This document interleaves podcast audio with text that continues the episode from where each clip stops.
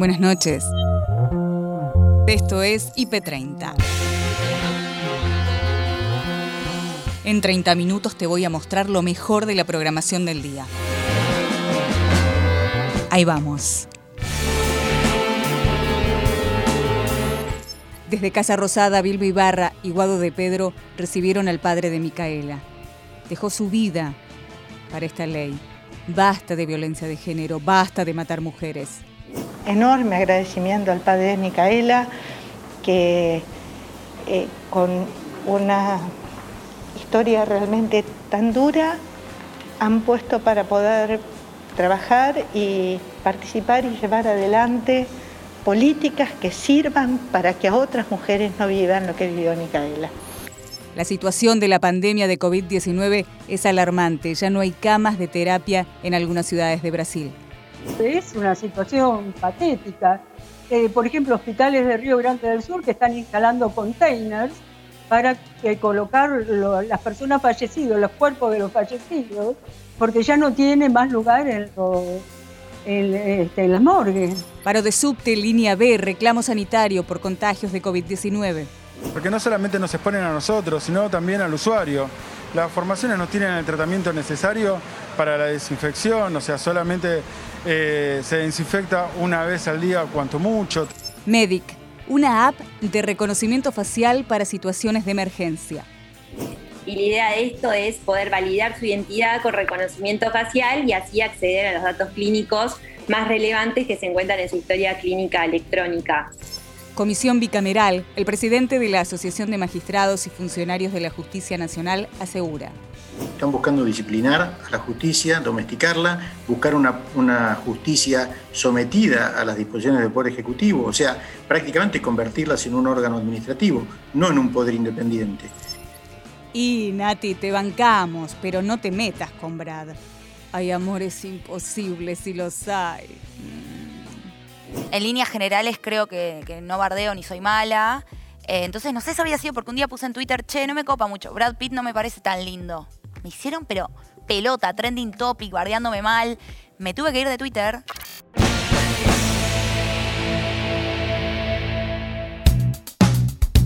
Jueves clave, el discurso de la vicepresidenta Cristina Fernández marca la agenda del día, claro y contundente. Repercusiones. Ya nos metemos en lo que tiene que ver con el alegato que hizo Cristina hoy frente a la sala 1 de la Cámara de Casación, causa de dólar futuro. Eh, ustedes saben, esta causa arrancó allá en el 2015.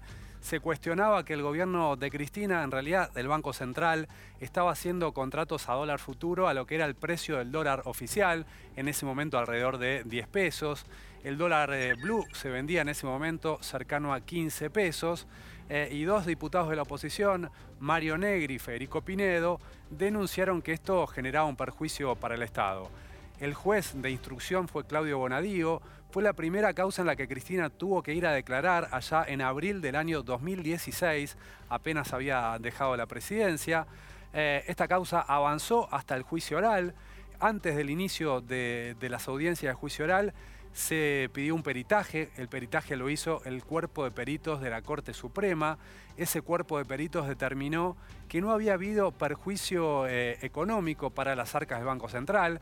A partir del resultado de este peritaje es que tanto la defensa de Cristina como la defensa de Axel Kisilov, que es otro de los imputados, como de otros eh, imputados en la causa, pidieron directamente que a casación que no se haga el juicio oral, dado que si no hay perjuicio económico, no hay delito. Ese es el razonamiento. Eh, esto era, lo que iban a presentar, lo que presentaron hoy, este alegato, frente a casación, para que casación defina si se hace o no el juicio oral.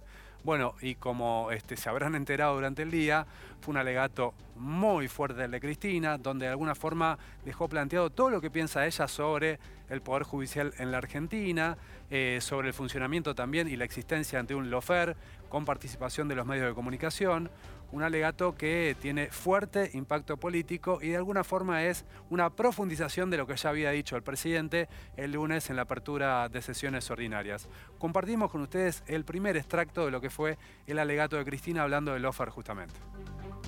Se estableció que la fecha de mi participación, y calculo que la del resto también, iba a ser el primero de marzo de este año.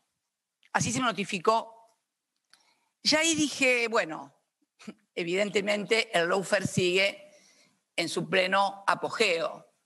Preocupante que fijen una audiencia para el primero de marzo para alguien que es vicepresidenta de la República, cuando se sabe que ese día, por la mañana, en el horario que hoy estamos acá, como me vieron todos, el día lunes primero de marzo, debe haber convocado primero la Asamblea Legislativa y luego esperar que el presidente ingrese a la Asamblea y sentarse a su lado para dirigir la Asamblea y presenciar el informe del jefe de Estado. Este alegato estuvo precedido por algunos planteos de Cristina para que esta audiencia fuera presencial. En general, este tipo de audiencias se hacen eh, con los abogados, no están presentes los eh, imputados. Cristina no solo pidió hacer en persona este alegato, sino que pidió hacerlo de forma presencial y con transmisión en vivo de los medios de comunicación. Los jueces de casación de la Sala 1 dijeron o aceptaron que fuera con transmisión en vivo, pero no aceptaron que fuera presencial. Dijeron que preferían que fuera, o determinaron que fuera por Zoom. Claro, imagínense ustedes, una expresidenta acusada de un delito que si la condenaran podría llevarla incluso a la cárcel, en última instancia, por supuesto. Eh, y no aceptaron los jueces de la casación hacerlo presencial, ¿no? Eh, fíjense ustedes el tenor, la importancia que tenía esta audiencia y los jueces determinaron que fuera a distancia, como si no se pudiera eh, arreglar lo que hubiese que arreglar para que Cristina pudiese acudir a tribunales y hacer el alegato cara a cara con los jueces de la casación. Estaba muy enojada, con los, eh, sobre todo con dos jueces, con el juez Petrone y con el juez Barroeta Benia, eh, jueces de la Sala 1 de Casación, y hasta les atribuyó, en este extracto que vamos a escuchar ahora, responsabilidad en el triunfo electoral de Mauricio Macri. Ustedes, el Poder Judicial, contribuyeron a que ese gobierno ganara las elecciones e hiciera lo que hizo después. Ustedes también son responsables de lo que pasó y de lo que está pasando en la República Argentina. Y realmente me da mucha bronca porque la que sufre es la gente. No podemos aumentar a los jubilados porque estamos endeudados hasta acá. A mí me sentaron acá diciendo que yo le había causado un perjuicio al Estado por 55 mil millones de pesos y volvieron a endeudar al Fondo Monetario Internacional, lo trajeron de vuelta. Néstor lo había sacado del país y lo volvieron a traer con 44 mil millones de pesos para ayudar a la campaña presidencial de Macri. Nos pasó con el megacanje. Néstor es un hijo de la crisis del 2003. Jamás hubiera llegado a presidente si no hubiera pasado lo que pasó en el 2001. ¿Y quién estaba también en ese 2001? Stusenegger, el que era presidente del Banco Central, el que nombraron presidente del Banco Central, el devaluador, el devaluador que hoy da clases, hoy da clases en la Universidad de Columbia. Y claro que va a seguir dando clases en la Universidad de Columbia. Lo sobreseyeron en anteriores causas que tuvo cuando fue partícipe también de lo que pasó con el mega canje, aquella mega devaluación que casi nos puso el país patas para arriba. Desde Casa Rosada, Bilbo Ibarra y Guado de Pedro recibieron al padre de Micaela. Basta de violencia de género, basta de matar mujeres. Cada día estamos viviendo una nueva mujer que muere por su conducción de mujer a manos de la violencia de género. Eh, agradecemos la iniciativa del ministro del Interior para esta convocatoria, un enorme agradecimiento al padre de Micaela, que eh, con una historia realmente tan dura han puesto para poder trabajar y participar y llevar adelante políticas que sirvan para que a otras mujeres no vivan lo que vivió Micaela. Pero sigue sucediendo. Eh, sabemos que hay problemas culturales, sabemos que hay problemas sociales, pero tenemos que articular esfuerzos con la Fundación, dirige la familia Micaela, el papá de Micaela, la Fundación Micaela, con el Estado, con los distintos organismos y con las provincias.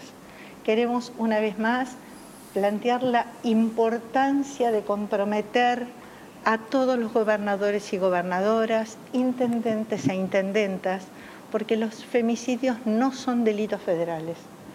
Previenen las policías de las provincias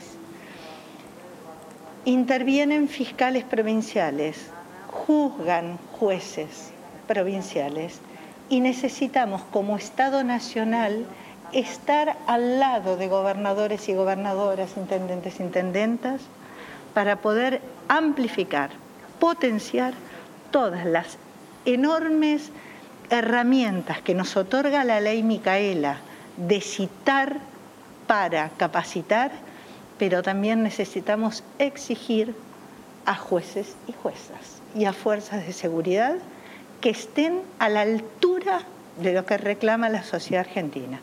Tenemos que parar las violencias extremas, tenemos que parar los femicidios y necesitamos jueces, juezas, fiscales que sepan hacerse cargo de esta situación. No podemos tener mujeres que van y no reciben protección.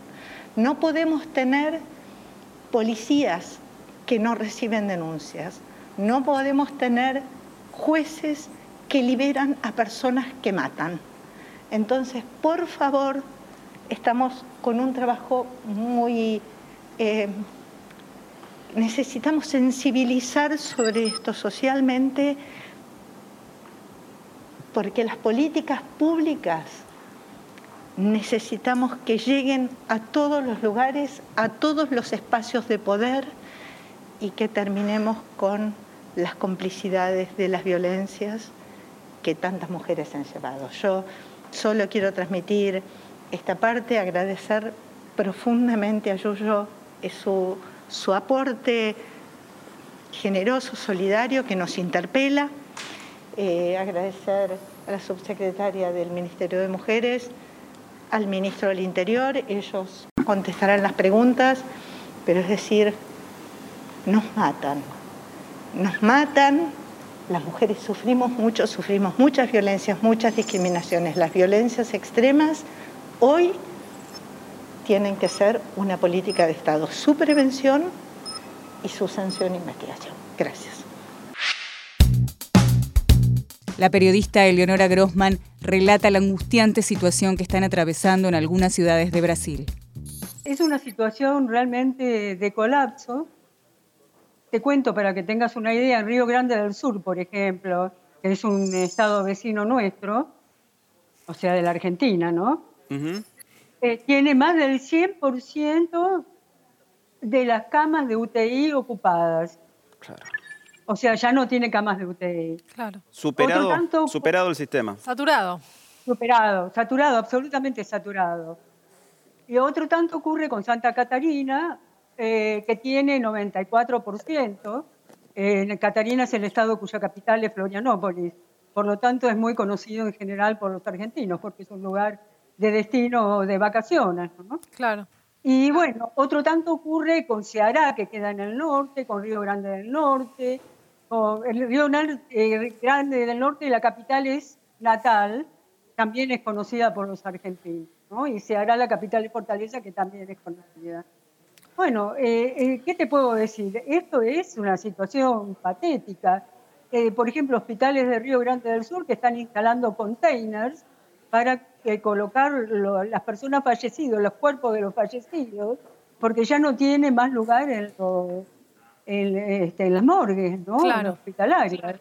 Eleonora. Eh, Sabemos que el Consejo Nacional de Secretarios de Salud, que reúne a los 27 profesionales que se ocupan de esa tarea en cada una de, las localidades, eh, le va un pedido a Bolsonaro para que tome medidas urgentes para tratar de contener la pandemia que parece estar desbocada en Brasil.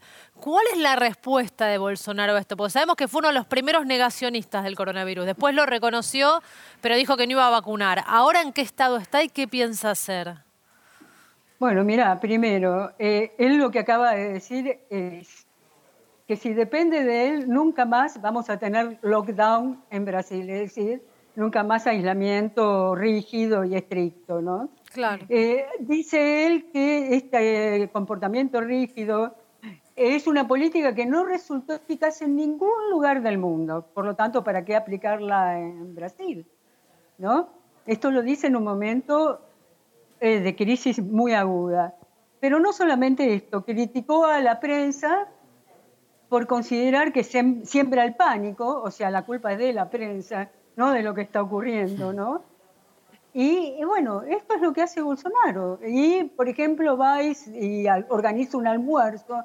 Esto fue el martes en, el Palacio del Plan Alto, que es la Casa de Gobierno, donde estuvieron diputados. Hicieron un asadito informal ahí. Bueno, y todos muy contentos, ¿no? Eh, eh, bueno, esto te demuestra. Eh, esto es una, una, pintura, digamos, si querés, este, cotidiana de lo que pasa con el presidente brasileño, que eh, se traduce en la práctica en que no hacen nada organizado desde el Estado federal. Claro. Y la campaña de vacunación, te, pido si nos puedes responder breve porque tenemos que ir a los títulos, pero nos interesa saber los avances de la campaña de vacunación en Brasil. No, la campaña de vacunación está marchando, en el estado de San Pablo está marchando rápidamente. Eh, está muy dependiente también de la cantidad de dosis que llegan a Brasil, ¿no? Eh, no solo de las que se fabrican en, eh, en, San Pablo y en Río de Janeiro. Entonces ahí hay un cuello de botella, pero creo que es un cuello de botella que existe en todo el mundo. Pero estamos en Brasil en aproximadamente el 4% de vacunados. Desde la estación Federico Lacroce de la línea B, Daniel Arbiti, metro delegado, explica el porqué de la medida de fuerza y el reclamo a Metrovías. Nosotros en la red de subterráneos tenemos un montón de compañeros afectados por el COVID, se han contagiado, un montón de compañeros que han perdido la vida y nosotros en, en la asamblea hemos discutido porque hemos tenido muchísimas reuniones a donde no hemos llegado a nada y la verdad que lo que nosotros pretendemos es no, que no se rompan las burbujas sanitarias que tenemos hasta ahora. Porque eso es exponernos más y exponer nuestras vidas. Aldana, por favor, pregúntale a Daniel que... que Ah, hola Daniel, tenés retorno, nos dicen. Aquí Nico Artusi te saluda. ¿Cómo estás? ¿Cómo estás? Bueno, muy bien, Daniel. Quería eh, preguntarte muy puntualmente, a ver si me das tres o cuatro ejemplos concretos de ruptura de esa burbuja para, ponerlo en práctica y que para nosotros este, poder saber a qué se refiere y qué reclamo concreto están haciendo ustedes. Claro, en el sector de tráfico la burbuja es un conductor y un guarda. Sí. O sea, ese conductor, ese guarda no tiene contacto con otro compañero de ninguna manera. Entonces, el compañero da la cantidad de servicios que tiene que dar y después se retira a su casa.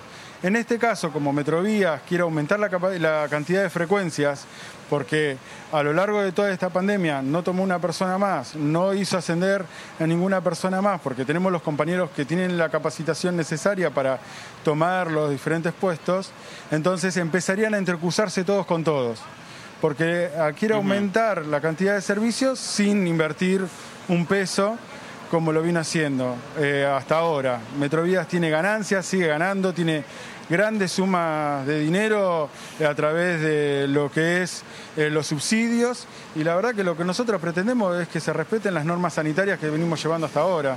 La verdad que es bastante eficiente por parte de la empresa porque no desinfecta las formaciones como ah, debería. O sea, las normas sanitarias son en principio, en principio son que respeten que trabajen solamente dos compañeros en modalidad burbuja y que desinfecten más las unidades. En principio, reclamos concretos. Obviamente. Claro, sí, sí, sí, porque no solamente nos exponen a nosotros, sino también al usuario. Las formaciones no tienen el tratamiento necesario para la desinfección, o sea, solamente eh, se desinfecta una vez al día, cuanto mucho. Tenemos también la problemática del asbesto, a donde nos encontramos también afectados. Hay un compañero que lo quisieron hacer trabajar con la pleura inflamada, que es una problemática que es el asbesto, y si le agregamos el COVID es mortal. O sea, tuvimos la problemática de los compañeros mayores de 60 años que lo quisieron hacer trabajar. O sea, un montón de circunstancias bastante problemáticas con Metrovías. Daniel, Paloma, Paloma Boxer te saluda. Sabemos que el resto de los delegados gremiales de, las otras líneas eh, sí pudieron llegar a un acuerdo con la empresa. ¿De qué se trata este acuerdo que llegaron las otras líneas y por qué ustedes decidieron continuar con su método de protesta? Nosotros lamentablemente tenemos un problema más agravado que el resto de las líneas, o sea, no, no tenemos los planteles, eh, o sea, los cupos de los planteles no, están completados antes de la pandemia y por eso nos, nos lleva a esta situación más grave. O sea, nuestra situación es distinta a la de otras líneas, por eso pudieron llegar a poderlo solucionar. En nuestro caso no. Y la, asamblea también lo determinó así, porque nuestra, cuando nos reunimos en la asamblea se discutió y se plantearon todos estos puntos y lamentablemente como Metrovías se mostró inflexible e imponer esta forma de trabajo donde se rompía la burbuja, nos vimos obligados a hacer esta medida.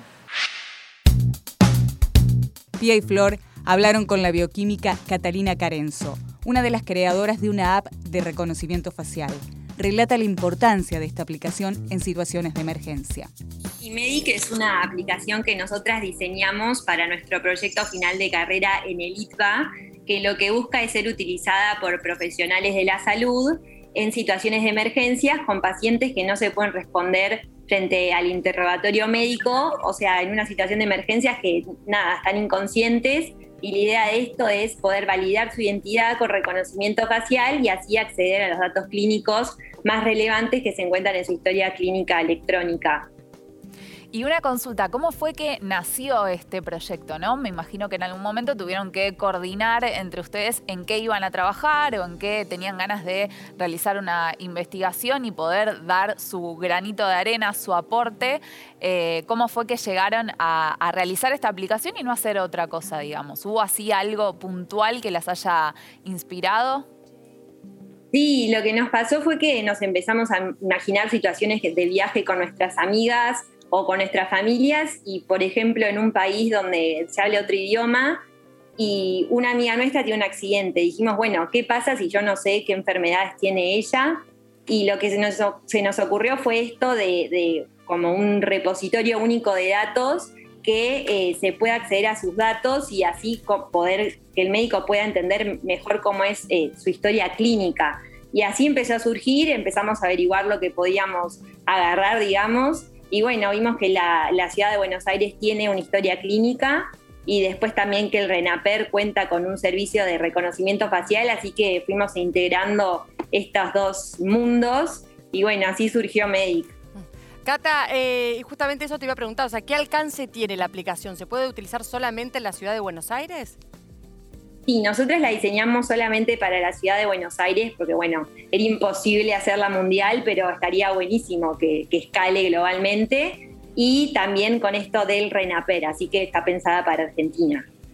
¿Y tienen así eh, algún proyecto que conozcan que haya en alguna otra parte del mundo relacionado a esto o alguna cosa que no sea específicamente lo que ustedes hicieron, pero que se pueda incorporar a lo que ustedes hicieron para trabajar en conjunto eh, con otros países, por ejemplo? Bueno, lo que estuvimos viendo es que digamos, están separados los mundos de la identificación de un paciente y el mundo del acceso a datos clínicos. Y algo así que reúna las dos cosas, la verdad es que no lo hay pero esto de, la historia clínica está cada vez como en más lugares del mundo, viste, la tecnología está súper avanzando, así que en ese sentido eh, sí se podría trabajar con otros lugares, pero bueno, es como algo único esto de, unir estos dos mundos, ¿no? Mm. Y a ver, la pregunta es, ¿cómo funciona? Digo, yo me bajo la aplicación, pongo mis datos y ahí tengo que, digo, me imagino que debe haber como una serie de preguntas, ¿no? En cuanto a mi historia clínica, las tengo que sumar yo esa información. No, o sea, vos no te podrías bajar la aplicación, solamente se la puede bajar personal de salud autorizado que ah. trabaje en hospitales autorizados, por una cuestión de que los datos clínicos son súper sensibles y bueno, también por ley y un montón más de cosas de seguridad, solamente eh, personal de salud. Así que eso por un lado. Y después lo de la historia clínica, eh, como dije, la ciudad de Buenos Aires tiene esta historia que se va completando a medida que los pacientes tienen visitas en el hospital. Entonces, o sea, uno como paciente no tocaría nada, queda todo en manos del personal de salud. Agustina Díaz y Nacho Corral hablaron con Marcelo Galo Tagle, presidente de la Asociación de Magistrados y Funcionarios de la Justicia Nacional, en relación a la Comisión Bicameral. La mirada que tenemos de, esta propuesta claramente es negativa. No nos sorprende, consideramos que es un poco más de lo mismo que venimos denunciando desde hace bastante, eh, que es este ataque contra la independencia del Poder Judicial, buscando domesticar o disciplinar a sus integrantes, pero el problema es que muchas de estas cosas tienen un efecto negativo en la propuesta que contienen. O sea, porque hablan de una propuesta de mejorar y modificar eh, el Poder Judicial y buscar mejoras, y los proyectos que sinceramente están presentados durante el año pasado para lograr este efecto no tienen ese, ese contenido adecuado dentro o por debajo de los títulos marketineros para promocionarlo. Acá se han hecho dos cosas, básicamente. Tratar de denostar a la justicia con eh, afirmaciones equivocadas, erróneas o tendenciosas. Segundo, manifestar una voluntad de crecimiento a partir de proyectos muy con títulos muy pomposos, pero que abajo del título no hay nada. Marcelo. Les doy un solo ejemplo. Sí. no, da, el ejemplo, por supuesto te escuchamos, pero me, preguntaba, digamos, ¿con qué objetivo denostar a la justicia el presidente de la Nación? A ver, es un poco lo que dije al principio. Están buscando disciplinar a la justicia, domesticarla, buscar una, una, justicia sometida a las disposiciones del Poder Ejecutivo, o sea, prácticamente convertirlas en un órgano administrativo, no en un poder independiente. Una prueba de la violación de la división de poderes es esta comisión que ustedes mencionaban. No tiene ningún sustento legal y mucho menos constitucional esta propuesta de una comisión, porque no hay chance de que eh, otro poder pueda interferir o inmiscuirse en otro de los poderes. Nuestra Constitución estableció esta división de poderes con frenos y contrapesos para un control de los tres poderes entre sí. Y ese control del Poder Ejecutivo y del Poder Legislativo sobre el Judicial lo tiene, primero, designando los jueces, con la evaluación que hace de los pliegos que le son elevados por el Consejo de la Magistratura, y después junto con el Senado, cuando les dan ese acuerdo senatorial, hay una primera evaluación de las personas a que van a designar para cubrir esos cargos. Una vez designados, la independencia que debe regir y el respeto que debe regir sobre ese aspecto al Poder Judicial lleva a que ese juez actúe con absoluta libertad e independencia para poder decidir lo que a su criterio es lo más adecuado. ¿Lo hace en forma inadecuada? Está el Consejo de la Magistratura y el Jurado de Enjuiciamiento, sí, para evaluar esa conducta una vez que se configuran esos hechos irregulares, pero no durante la tramitación de un pleito, que es lo que dijo el otro día el presidente cuando hablaba desde México, indicándole a los fiscales y a los jueces que no había que investigar eh, el tema del vacunatorio VIP. Puede ser que sea delito o no, pero no tiene facultades para decirle qué es lo que hay que investigar o no. Mm. Eh, Marcelo, en este sentido, la, ministra de Justicia habló en el día de hoy, Lozardo, y dijo que en el caso de crearse esta comisión bicameral, que tampoco dio detalles de cómo funcionaría específicamente, no sería o no tendría la función de remover jueces en particular, sino de hacer un monitoreo casi como una marca un poco más cercana de, la justicia sin una decisión expeditiva con respecto a, a la posición que ocupen cada uno de ellos? A ver, obviamente que no tienen facultad esta comisión de remover a nadie. No lo prevé la Constitución, así que esto no es novedad. Pero igualmente, aún cuando se le pretende dar ese alcance, es absolutamente irregular, porque eso es una presión y una interferencia en la independencia de poderes. Mm. No importa cómo quieran presentarlo. Cualquier tipo de comisión que se está queriendo crear bajo ningún tipo de resguardo o respaldo constitucional es una interferencia en la independencia del Poder Judicial. Conocemos más de la influencer Nati J. Pasó por Noche IP. Para, para, para, para. Pero antes que nada, en IP30 somos del team de Brad. Ojo, ¿eh? ¿Por qué te llamas Nati J? Porque en realidad me llamo Natalia Gersonsky, mi apellido empieza con J y cuando estaba en el jardín había otra Nati, que era Nati Glug, a quien le mandamos un saludo. Entonces en los cartelitos ponían Nati G y Nati J y ahí fue quedando todo el colegio. Cuando mi papá me hace mi primer mail en cuarto grado, me pone Nati J escrito, porque Nati con la J sola ya estaba. Y ahí quedó. Después me hice Facebook, Twitter, Instagram, todo con eso. Pero fue como sin querer, digamos. ¿Te gusta llamarte Nati J? Ay, sí, me re gusta. Sí, como que Gersonsky capaz es medio complicado. ¿no? Claro, es difícil de retener. Sí, sí, sí, pero sí me gusta. Em, todo el tiempo escribís, todo el tiempo tuiteás, todo el tiempo generas material. Entonces la sensación que uno tiene viéndote desde afuera es que todo el tiempo pensás. Sí. ¿En qué pensás cuando pensás? Em, todo el tiempo estoy como sacando conclusiones de todo, desde las cosas que me pasan a mí hasta los comportamientos que veo afuera, capaz por demás, generalizando. Em, de mí misma también, sacando conclusiones por demás. Y cuando veo que hay cosas que pueden ser divertidas o que alguien se puede sentir involucrado, o lo que sea, ahí es que agarro y lo subo a Twitter, a Instagram o lo escribo, voy veo, veo la, plataforma según qué es. Arrancaste en Twitter vos, ¿no? en Twitter. ¿Y qué te pasa con Twitter? ¿Qué pensás de Twitter? ¿Cómo te llevas con Twitter? Me llevo muy bien. Te- o sea, hay cosas que hoy en día no me copan tanto. Eh, digo, es el lugar donde más te bardean, siempre. Y me han bardeado millones de veces, así que un poco me curé de espanto, pero creo que uno del todo no se acostumbra nunca. Y hasta acá llegamos por hoy. Acordate que podés ver las notas completas en nuestro sitio www.ip.digital y en nuestro canal de YouTube búscanos como IP Noticias y suscríbete. Hasta la próxima. Buenas noches.